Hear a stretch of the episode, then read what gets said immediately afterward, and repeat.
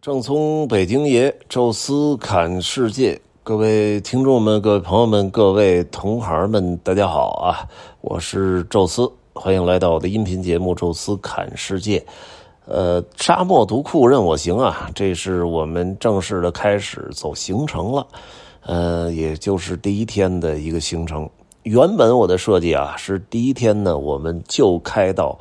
奎屯就是独山子那个位置，呃，这个其实就是从乌鲁木齐一直向西开啊，大致的车程呢有个四个来小时吧，呃，中间呢还可以在石河子出去一下，呃，到那儿呢找一个餐厅来吃饭，这跟我们上一次啊环游天山的整体线路是一样的，那一次其实也差不多。记得那时候在石河子那餐厅吃饭那个。哎，菜什么的还挺不错啊！第一次吃羊肉串啊，当时吃的还挺香。呃，下午的时候呢，到奎屯其实还有点早啊，所以呢，还专门去了一趟那个独山子大峡谷，呃，到那儿玩了一圈啊。这次呢，想着是，呃，就按。第一次那个来吧，独山子大峡谷那也算是独库的零公里那块呃，然后稍微看看第二天的走独库啊，这样大家呢在这路上可以先稍微的做一下跟队的练习啊，也这样就是稍微算热身运动吧，哎，但是呢，计划赶不上变化，本来想的是非常轻松啊，没什么特别多亮点的一天，呃，被迫改变了啊，它的改变的原因呢，主要来自于独库公路，啊。我当时定行程的时候啊，我就问那个崔波，我说你，呃，给我说一下，就是独库公路最晚的开放时间是什么时候？啊，然后他查了一下，他说近十年最晚的一次开放时间是六月二十号，啊，就是六月二十号的时候，整个的独库公路就全线通车了。哎，我说那就这样，我在最晚的一天。两天之后，第三天的时候，我上都库，就是说，哪怕我们运气再不好，赶上也是非常非常晚，但是我都比最晚的那个记录还要晚了，这事儿就应该是很有保障。呃，结果没想到，哎，今年呢，可能是首先是新疆那个天气比较反常，啊，再加上冷的时间特别的长，啊，赶上六月初呢又一直在下雨。啊，下边下雨啊，那个山顶就在下雪，所以那时候我还特别关注有关独库的一些新闻，包括一些短视频，然后就看他们那些这个清障啊、扫雪车反复的在独库公路上徘徊去清扫这积雪呀什么的，哎，我就稍微有点担心。但是我觉得可能还行，但是随着日期越来越来越临近的时候，大概是到我要去新疆出发之前，也就是呃十六号的时候，我就跟崔博定了一下，我说咱们需要预案，因为到现在为止都没有开放，我说必须咱们要有一个 B 方案，A 方案我们正常走独库北线，那 B 方案呢，我们到底应该怎么办？他也说了啊，就是现在这个。酒店，如果说你是因为疫情原因没有来啊，这个客人没有来，这是可以全退的，这个签在合同里了。但是说，如果您说因为独库公路没没开放，您那酒店不住，这个是全损啊。这这个并没有签到合同里啊，人家就是疫情是个国家的政策啊，你这独库公路是一条公路的开放，这跟人没关系啊。所以就是说，这酒店您必须都得住了。啊，那这样的话呢，我们依然是得开到奎屯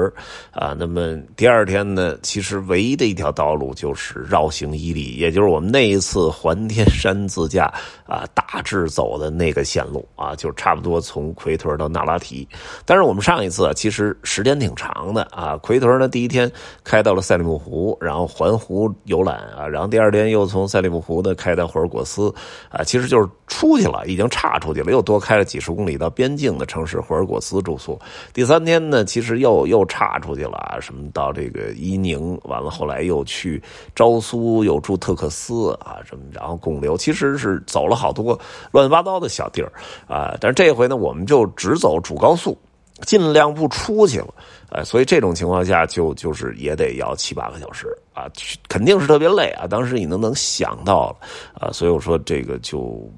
没办法，这就是 B 方案，也提前跟游客都下了通知。还好我们的游客啊，其实都特别的通情达理啊。这要赶上一些普通团队游客呢，可能就是未必呃会因为这个退团，但是人家各种抱怨什么的肯定又不会少啊。但这里呢，大家都特别心态特别放松。直接就说你怎么走，我就跟着你走啊！所以这个也是特别让人感动的一个，在此音频里也特别向我们这个 A 团的所有的游客朋友致以谢意啊！因为毕竟，呃，能能理解，我觉得这个事儿才才就是大家才玩的愉快啊！如果从第一天就憋着这劲儿没走了北段，那这就一路可能都会越来越麻烦，呃。但是我们也想了一些其他的补救措施啊，比如说之前，哎，我们就是从这个乌鲁木齐开到奎屯就没事了嘛，高速走一走啊，大家练一练就完了。哎，但是我是是想啊，这个得稍微的增加一点项目啊，既然北独库北段大概率走不了了，那么我们要走这个 S 幺零幺省道。这条省道呢，其实也是最近两年才刚刚火起来的，很多人其实都不知道啊。那条省道呢，虽然还没禁止什么大巴走，但是其实几乎也没什么大巴，完全就是那些小车来走。它是在。天山山脉中间穿行的，由东向西的这个东西走向那条在山中间穿行的省道，说是省道啊，它那个路建的非常好，应该是近两年重新的修缮过啊，整体的柏油路啊什么的都挺好的。哎，我说我走一段这个，呃，多多少少给游客。一种代替了独库北段的那感觉，虽然可能风景啊，最终比较下来未必比独库北段好看，但是确实它的很多的这种呃形态样貌也是非常独特的，也有它自己的亮点，所以我觉得呃这个地儿要走进去啊，当然那天就会变得很累啊，到到酒店会晚一些啊，但是我们还是决定把这个作为一个独库北段大概率去不了的一个补偿。这个 S 幺零幺省道其实很长啊，但是我们从乌鲁木齐出发呢，也没必要非得走全程啊，因为从这个高速上去 S 幺零幺省道的那个路其实也很好看，而且形态啊什么的都很不错，所以我就挑了一条呢相对比较平缓，而且呢大家就是第一天嘛跟队练习嘛，也都都是互相熟悉啊，就是。段落不是特别长的一段怎么走呢？我是从这个呃呼图壁下去的，哎，因为早晨出发比较晚啊，第一天嘛，大家这个稍微放松一点啊，十点多钟啊才陆陆续续下来准备出发，哎，这个开俩小时，基本一个多小时啊就到呼图壁了，所以我想着也别在这个幺零幺省道那块找这个餐厅不太方便，我说在呼图壁这个地方啊，它是在。乌鲁木齐和石河子中间的这么一城市啊，就之前都就是只是路过，从来没去过。说这回在那儿找一餐厅，正找着呢，就是他们这个神秘的七号车，也 就是我们说那个。跟着跟着过来这小男孩啊，他这个司机就找过来了啊，说说我就是呼图壁人，说我二舅家 就是一餐厅做那个鸡，说走地鸡特别好吃啊，说你要不就去这儿。哎，我一查，我说大众点评里没有啊，我说这就是他说就是农家乐乐后后院就是就是鸡啊，然后前面就给你做现场做，哎，反正就就是挺挺新鲜的啊，然后鸡也挺好。我说那就让我看看你那个照片什么，一看。反正确实就农家乐，呃，但是我觉得也第一天嘛，就先大家随便吃点然后就就上上上路了啊。这这也我也省着找了，所以直接就定的就是他这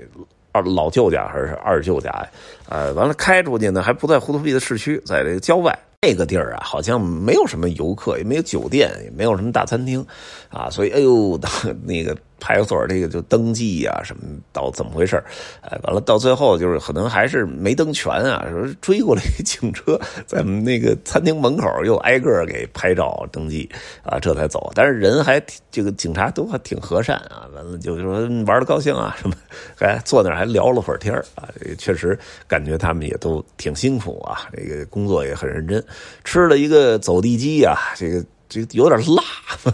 给我的感觉就是特别辣，然后没什么太多肉，哎呦，这可能是鸡鸡肉比较多啊，这个搞的肥肉什么的也没有，呃，所以就吃，我觉得那么回事吧，但是也还行，呃，等于在这儿呢吃顿饭之后，直接从呼图壁向南有一条乡道啊，直接就杀向了幺零幺省道，哎，这条乡道其实也就漂亮啊，刚刚开进这条乡道，也就大概是。几公里吧，四五公里之后，哎，景色一下就变得特别好看，哎，然后这种就感觉像那个。山就开始发红啊！哎，乌鲁木齐有一红山公园，可能就是因为这整个天山山脉这段啊，就是应该是含铁量高啊，还是属于什么红色砂砾岩啊，咱也不知道啊。但是就是呈现成的红色特别好看。哎，完了正好走到一地儿呢，就河边小河边啊，有有点树，前面有一座孤零零的山，特别的红啊，比旁边所有山都红啊。结果一查，这叫红莲山风景区。啊，他那个风景区啊，离近了那块还没建完啊，还在建大门啊，包括道路，好像还要建一个喇嘛庙似的那么一个建筑。但是我们停的比较远，哎，远的那个位置反而是更好看。哎，这个远远的红莲山前面小河啊，前面还有几棵树，哎，这一照相，我觉得还挺好。啊，完了，在那儿呢，等于活动了就二十多分钟，哎，飞飞无人机啊什么的，然后哎，再往前走，又走到一个那种高山草甸一样的地儿啊，就就完全又变了一种呃整个植被的一种形态啊，跟草原似的。哎，在那儿又拍了半天照，然后再往前走，这才上了 有没有省道？好，都三三点多，快四点了。我说那咱咱继续赶紧吧。哎，省道呢这一路啊，其实不用什么刻意停啊，两边景色确确实是非常好看啊。这。走着到那个有一个地儿叫百里丹霞，啊，百里丹霞其实不是一个观景台。我们一开始去那地儿，哎呦，观景台车特别多。后来再开了一段，才发现陆陆续续的有那么三到四个观观景台。因为人叫百里丹霞，所以那五六十公里的路的这个北侧全是丹霞地貌啊，也挺好看。它这个丹霞呢，不像张掖啊什么，你哪看那种孤零零的，就是红色，啥也没有，干不拉碴。这一块呢，因为在天山的山脉中间啊，所以整个这个植被覆盖还特别好，所以是一种红配绿的状态啊，就是丹霞是红的，上面还覆盖了很多植被啊，红配绿，这也感觉上也挺有意思。然后在这百里。丹峡景区再往前走呢，还有一个这个天山的这个岩画风景区，人家叫康家石门子岩画景区。哎，这块呢有一个特别高的一个像像一个大平面的这么一座山啊，完了在山脚下发现了一些岩画。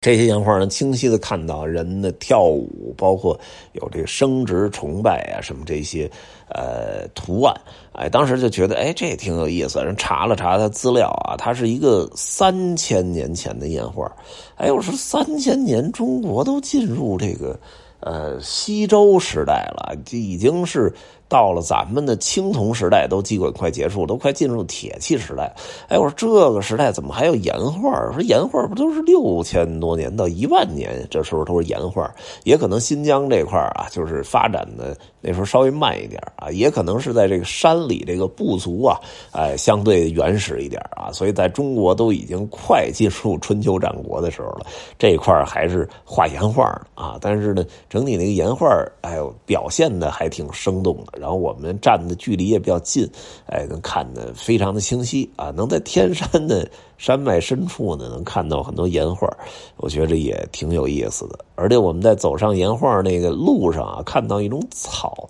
哎，这种草之之前没注意啊，这手稍微碰了一下，哎呦嚯，跟那个被被虫子叮了一下，特别疼啊！完了火辣辣的。我们另外有一个呃游客也是啊，就是拿手扫到了一下，结果哎呀疼半天。啊，后来一查，这叫蝎子草啊，就是一种带有毒性的草，它那个小的那个刺儿上就有一点毒性，划到你上面就会产生那种红肿的状态，所以人家那儿还专门立了一牌啊，叫那个这个此草有毒啊，要不要碰啊？我们也没注意。后来就觉得这地儿，我天哪，是不是一个藏宝地呀？你看弄的那个图啊，然后在天山深处藏着，然后同时边上还种了很多这种充满毒性的这个蝎子草，就是不让你接近啊。所以当时我还拍了一期这个短视频啊，就是说这这地儿可能是隐藏着一个惊天的秘密，是吧？元芳你怎么看？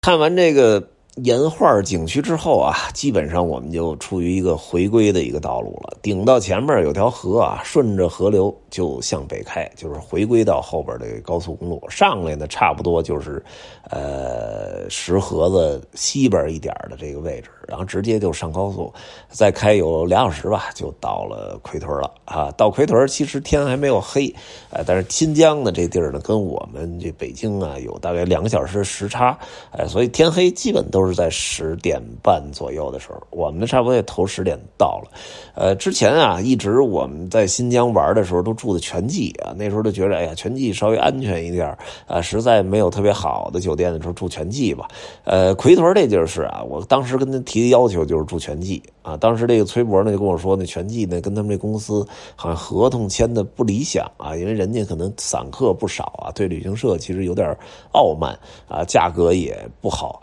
啊，所以他那意思说就是这儿新开了一个叫丽丰。啊，丽丰酒店啊，就是这个美丽的丽啊，枫树的枫啊，说这个应该不错，说他们也去过啊，说比全季好。我说丽丰通常感觉没全季好，哎，结果这次一住，哎，这这相当的豪华，感觉不像丽丰，像是这个丽丽丽晶酒店 那那状态啊，所以确实也那晚还住住的挺舒服的啊，但是到第二天苦日子就来了啊。